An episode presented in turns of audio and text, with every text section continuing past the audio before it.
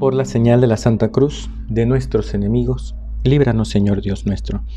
En el nombre del Padre, y del Hijo, y del Espíritu Santo. Amén. Señor mío y Dios mío, creo firmemente que estás aquí, que me ves, que me oyes. Te adoro con profunda reverencia. Te pido perdón de mis pecados y gracia para hacer con fruto este rato de oración. Madre mía Inmaculada, San José mi Padre y Señor, Ángel de mi guarda, interceded por mí. Una vez más estamos delante de Jesús en este rato de oración, siempre delante de Él, siempre en su presencia. De alguna manera la vida debe ser reflejo de la oración. Y si en la oración vamos a ella, acudimos a la oración para ponernos delante de Jesús, la vida también debe ser así.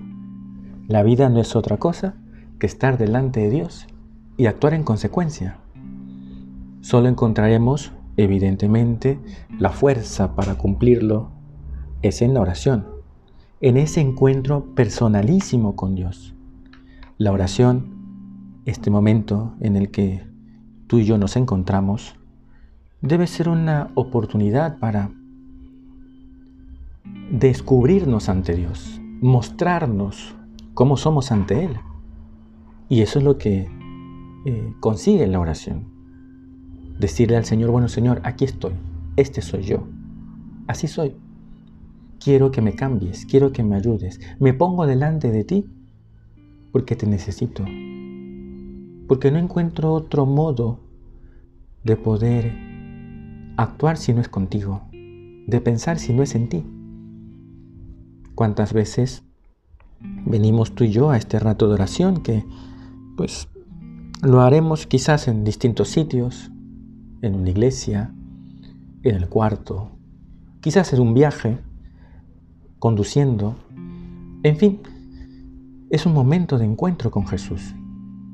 Tú y yo necesitamos estar con Dios, vivir en su presencia. Y es la oración la fuente de esa presencia que durante la meditación, durante la reflexión, nuestra alma se va cargando, se va recargando, diríamos, para al final encontrarnos con Jesús, siempre, en presencia constante, en, el actuar, en el pensar, allí nos encontramos con Él.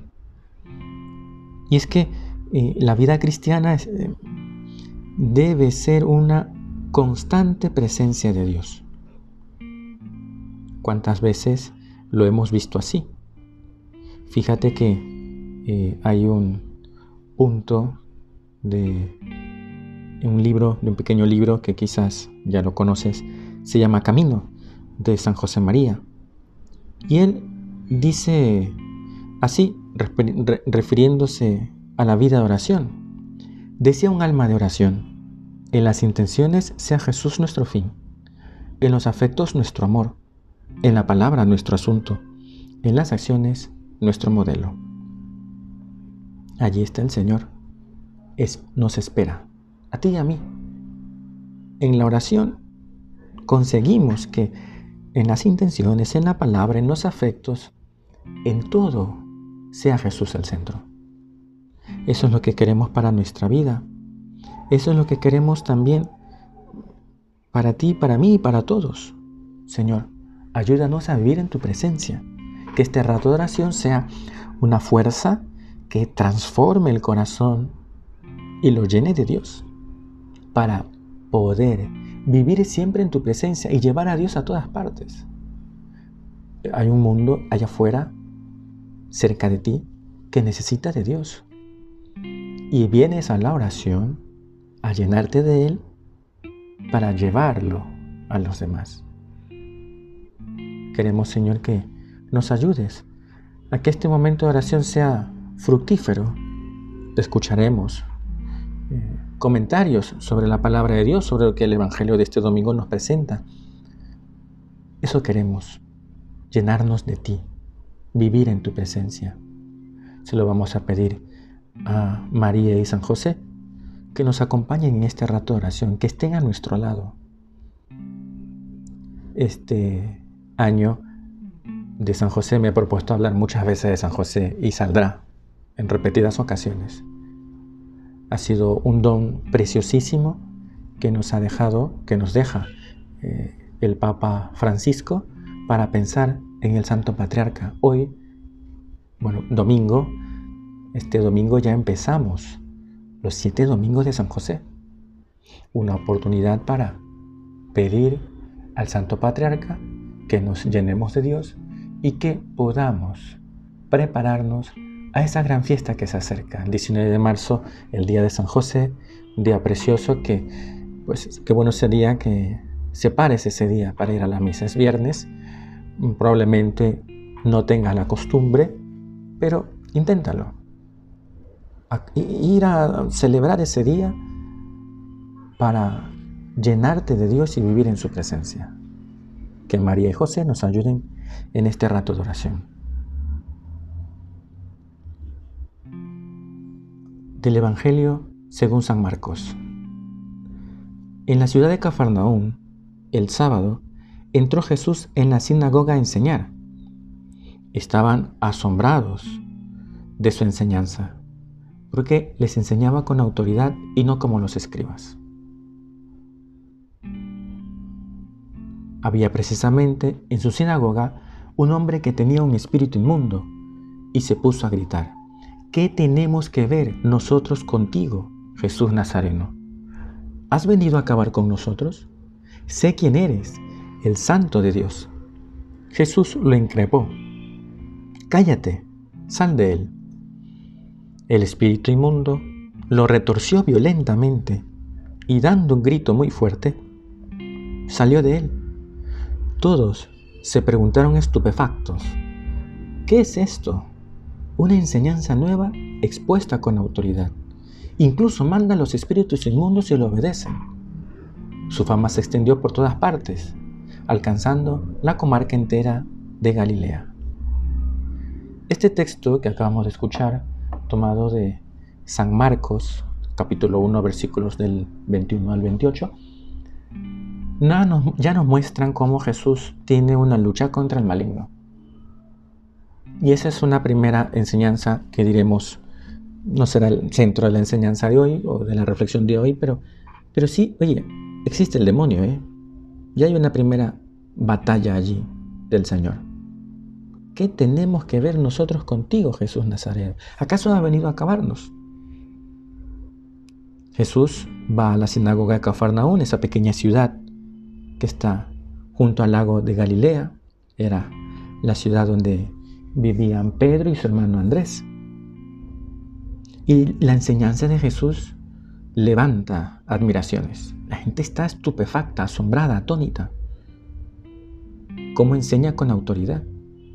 Cómo expulsa a los espíritus inmundos.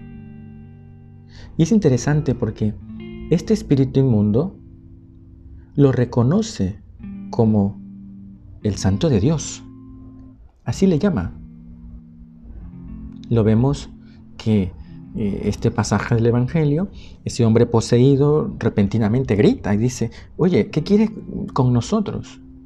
Y además, el demonio dice una verdad, sé quién eres, el santo de Dios. Jesús lo manda a callar. Jesús Ciertamente, hace muchos milagros. Calma tempestades, da de comer a multitudes, cura a los enfermos, resucita a los muertos, expulsa a los demonios. Esa expulsión de demonios es una lucha contra el maligno, porque el maligno existe, es un ser personal. ¿Cuánta gente, y incluso a veces dentro de la iglesia, lastimosamente, niega la existencia del maligno? Niega que existe el diablo, y el diablo existe. Es un ser personal. Fue un ángel creado por Dios bueno que se hizo malo por su propia voluntad. Que no, no quiso seguir la voluntad del Señor. Se apartó del camino. Quiso ir por su cuenta. ¿Y qué intenta el maligno? Apartar a los hombres de la senda de Dios. Apartarnos y a mí del, camino del bien. Y uno podría preguntarse, ¿por qué Jesús los manda a callar? Porque eso no podría decir, oye, vamos a ver, está expulsando un demonio. Alguno podría decir, eh, si la gente ve que el demonio empieza a hablar y confiesa que Jesucristo es Dios, que es el santo de Dios, pues qué más prueba y qué más, mm, digamos, muestra clara de que si los demonios lo dicen, algo es de verdad. Pero a Jesús no le interesa el reconocimiento de los demonios. ¿Por qué mantiene esto en secreto? ¿Por qué no divulgarlo y dejar que los demonios pues, hablen y digan y la gente asombrada de, hemos visto que un demonio lo ha dicho, algo de verdad debe haber, ¿no? Mira lo que dice Benedicto XVI comentando este pasaje del Evangelio en un Angelus, un 9 de febrero del 2009. Dice el texto, Jesús no expulsa a los demonios de las personas, liberándolas de la peor esclavitud, sino que también impide, las dos cosas, también impide a los demonios mismos que revelen su identidad. E insiste en este secreto, entre comillas, porque está en juego el éxito de su misión, de la que depende nuestra salvación. En efecto, sabe que para liberar a la humanidad del, del dominio del pecado, deberá ser sacrificado en la cruz como verdadero Cordero Pascual. El diablo, por su parte, trata de distraerlo, para desviarlo en cambio hacia la lógica humana de un Mesías poderoso y lleno de éxito. La cruz de Cristo será la ruina del demonio. Y por eso Jesús no deja de enseñar a sus discípulos que para entrar en su gloria debe padecer mucho, ser rechazado, condenado y crucificado, pues el sufrimiento forma parte integrante de su misión. Es la cruz al final lo que nos salva. Porque claro, si al final desvía la atención hacia la lógica humana, el éxito, los demonios que reconocen a Jesucristo como Dios. Mm, al final eh, se puede caer, y ese era el peligro, en un mesianismo fantástico, político, maravilloso. Y a Jesús no le interesa eso, porque el éxito de su misión está en la cruz. Por eso no le interesa lo que los demonios digan, ni le interesa el éxito. Fíjate que cuando el Señor en el discurso de Juan 6, el discurso del pan de vida, también en Cafarnaún, él explica que quien come su carne y bebe su sangre tiene vida eterna. Esas palabras a los judíos les resultaron bastante escandalosas. Muchos dejaron de seguirle. Muchos ya no le siguieron. Y esto es está muy bien claro porque al, Señor, pues sí, interesa que cuanta más gente se acerque, mucho mejor, pero no vamos a darle un cristianismo falso para que la gente se acerque. No vamos a relajar las exigencias del cristianismo para adecuarnos al mundo. No vamos a permitir que las fuerzas del mal pues nos venzan. Y ahí el Señor lo deja claro, no interesa lo que digan los, los demonios, a nosotros nos interesa lo que diga Dios. Y nos interesa la cruz. No le interesa el éxito del mundo, sino el éxito de la cruz, el momento de la gloria. Pero hay algo que también llama la atención a la gente. Dice, aparte de los milagros, lo leímos al principio, estaban asombrados de su enseñanza, porque enseñaba con autoridad. Enseñaba como quien sabe. Tenía clarísimo que él era el Mesías, el Hijo de Dios, era consciente de eso, y por eso su enseñanza confirmada por los milagros, era una enseñanza de autoridad. La autoridad que viene de Dios no es una a modo de fuerza de la naturaleza, es el amor de Dios que crea el universo, es el amor de Dios que nos redime, que nos salva. Es en la autoridad, una autoridad que busca el bien, que busca la salvación. La auténtica autoridad viene de la cruz. Un Dios que muere en la cruz, que da la vida por nosotros. Y esto nos lleva a hablar de un tema importante, la autoridad. A, Jesús no le interesa que los demonios, ya lo hemos visto, reconozcan su autoridad. A Jesús le interesa que los hombres le reconozcan como Dios, como su Salvador, que acepten la cruz como camino de salvación. Es en el servicio donde se manifiesta la autoridad. Para el mundo, autoridad, ¿qué significa? Bien lo sabes, significa posesión, poder, dominio, éxito, fama. Pero para Dios, la autoridad es servicio. La autoridad es amor, es caridad, es sencillez, es humildad. Es entrar en la, en la lógica de Dios, que no es la lógica de los hombres. Fíjate que a Jesús le hemos dicho no le interesa el éxito que los demonios puedan hacerle notar a la gente.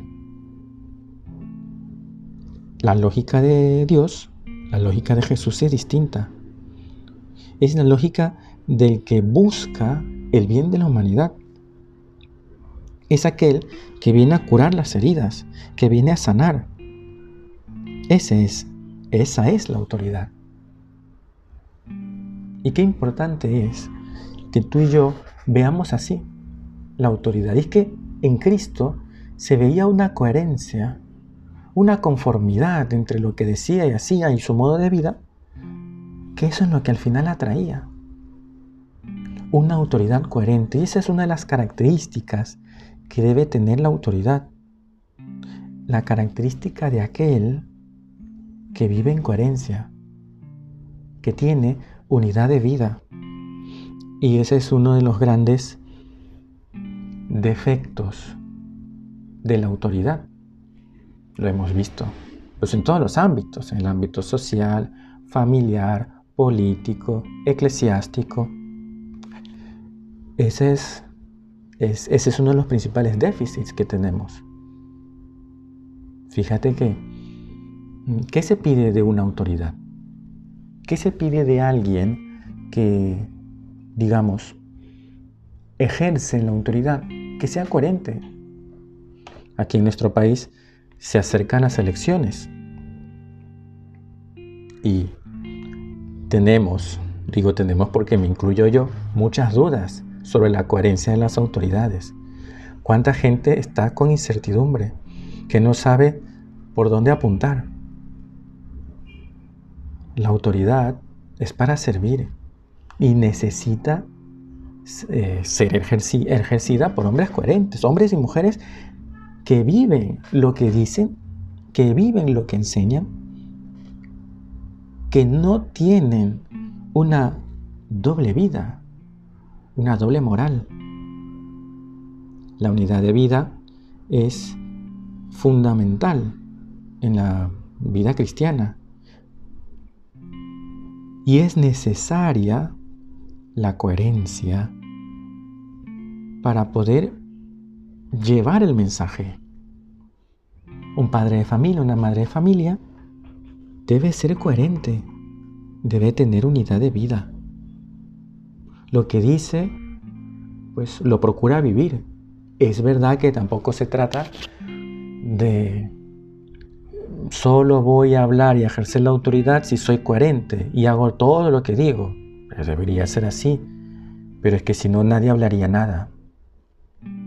Hemos pasado de una época donde se aceptaba la, lo que diga la autoridad de manera acrítica sin discernimiento, a rechazar todo lo que venga de la autoridad. Y es justamente lo que vimos ah, hoy por hoy, la rebeldía contra la autoridad, empezando en la casa, en el ámbito social político, a veces también en la iglesia. Mira que, ¿qué pedimos de la autoridad? Coherencia, unidad de vida, que nos manifiesten con su vida lo que dicen creer. Pero vamos, no pensemos en, en nosotros. Piensa en ti mismo. Somos cristianos. Tenemos ese título de hijos de Dios.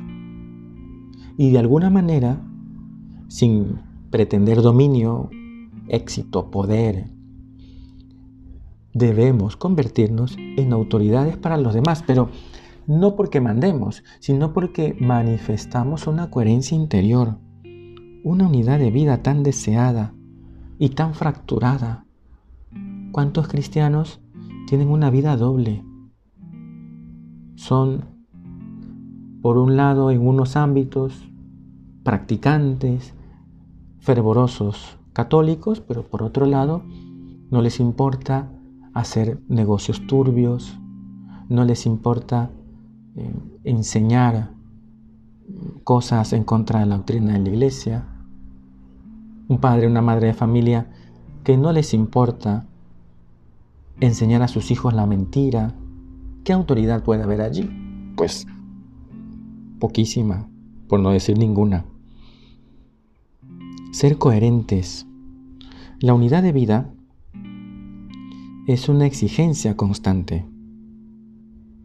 Y la queremos para ti y para mí. Todos queremos vivirla. Porque sabemos bien que si no hay unidad de vida, si no hay una coherencia entre lo que decimos y hacemos, pues probablemente nuestra vida esté muy lejos de Dios. Es el Señor el que unifica todo. Algo ya lo hemos adelantado al hablar de la oración al principio con esa cita de San José María el número 271. En las intenciones nuestro fin, en los afectos nuestro amor. Ahí debe estar Jesús, en la palabra nuestro asunto, unidad de vida. Coherencia interior. Ponemos entonces tú y yo cuidado, atención en lo que decimos y hacemos. Eso que esperamos de una autoridad o de algún cargo público, ¿lo vivimos nosotros? Sí, porque para hablar de corrupción y ver que los demás fallan y que la autoridad no hace lo que tiene que hacer, pues en eso somos campeones, pero oye, revísate tú. Que también tienes autoridad en tu casa, porque eres padre o madre de familia, en el colegio porque eres maestro o director, en la parroquia porque eres sacerdote, y me incluyo yo. Es decir, soy coherente. Lo que voy diciendo y enseñando, lo vivo yo. Enseño con autoridad. Qué importante es que este aspecto de la unidad de vida sea claro y evidente para la gente. Eso es lo que al final va a acercar muchas almas a Dios. Justamente eh, uno de los primeros puntos de camino expresa esta idea, el número dos. Dice, ojalá fuera tal tu compostura y tu conversación que todos pudieran decir al verte o al oírte hablar, este lee la vida de Jesucristo. Este sí es un hombre coherente. O como dijo Jesús en Natanael, un israelita donde no hay doblez ni engaño. ¿Y se puede decir lo mismo de ti? Eso que exiges a la autoridad, ¿te lo exiges a ti mismo? ¿O solo, bueno, pues uno dice las cosas que tiene que decir, critica lo que hay que criticar, pero oye, cuidado con andar viendo la paja del ojo ajeno y no ves el tronco que está en el tuyo. En la universidad, en el trabajo, tus acciones son coherentes a tu fe. Muestras la autoridad de Dios a través de tu vida. Oye, además que si la gente sabe que eres católico, y que procuras ser pues un católico pues practicante como debe ser, oye, la gente ve que realmente hablas, enseñas y haces con autoridad. O nos dejamos llevar por la masa, ocultamos nuestra condición de católicos.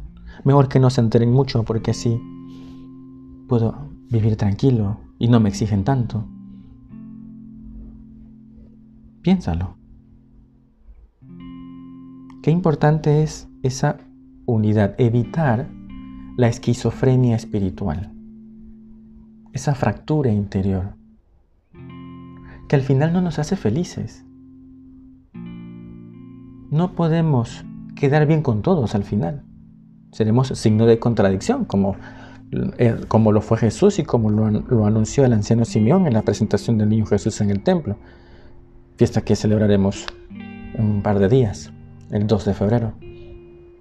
Es decir, allí el católico debe mostrarse coherente, porque Cristo espera mucho de nosotros. Tenemos que llevar muchas almas a Él. Y es nuestro ejemplo, nuestro testimonio, nuestra coherencia, lo que al final conseguirá que nuestra fe se manifieste públicamente. Hay que vivirla con valentía, con constancia, sin miedo al que dirán, venciendo los respetos humanos. Para practicar la fe hay que vencerse. Mira lo que dice respecto a los respetos humanos, esa, digamos, esa mala consideración de la opinión de los demás. ¿no? Y no, no practico, no me muestro porque no vaya a ser que los demás piensen que soy un beato y qué tal. Bueno, pues ese es el respeto humano. El cristiano al contrario, confía en el Señor, se atreve a más, no tiene miedo. Vive su fe, la practica. Tengamos, dice San José María en Surco, tengamos la valentía de vivir pública y constantemente conforme a nuestra santa fe. Ten la valentía, practica tu fe.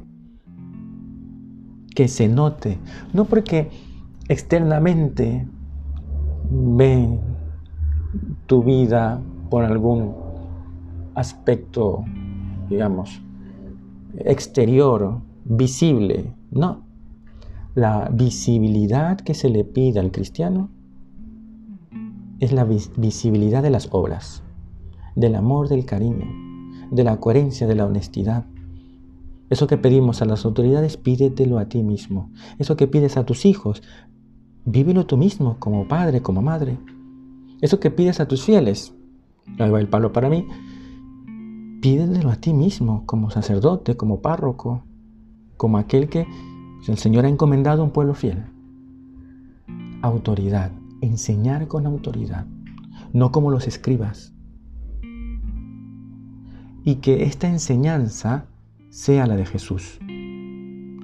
Vamos a pedírselo entonces al Señor, que sepamos vivir con coherencia, con honestidad, mostrarnos como somos, sin miedo. Tampoco se trata de ir peleándose con todo el mundo, pero sí de decir, oye, soy católico y me esfuerzo por vivirlo. Esa es la autoridad que se nos pide. No es poder, dominio, mandar, no. Es la autoridad moral, esa que viene de Dios y que se manifiesta en nuestras obras que María y José, los padres de Jesús, nos ayuden a ser autoridad, no porque demos indicaciones y mandatos, sino porque nuestra vida manifiesta nuestra cercanía con Dios, porque nuestras obras manifiestan a Cristo. Te doy gracias, Dios mío, por los buenos propósitos, afectos e inspiraciones que me has comunicado en esta meditación, te pido ayuda para ponerlos por obra. Madre mía Inmaculada, San José, mi Padre y Señor, Ángel de mi guarda, interceded por mí.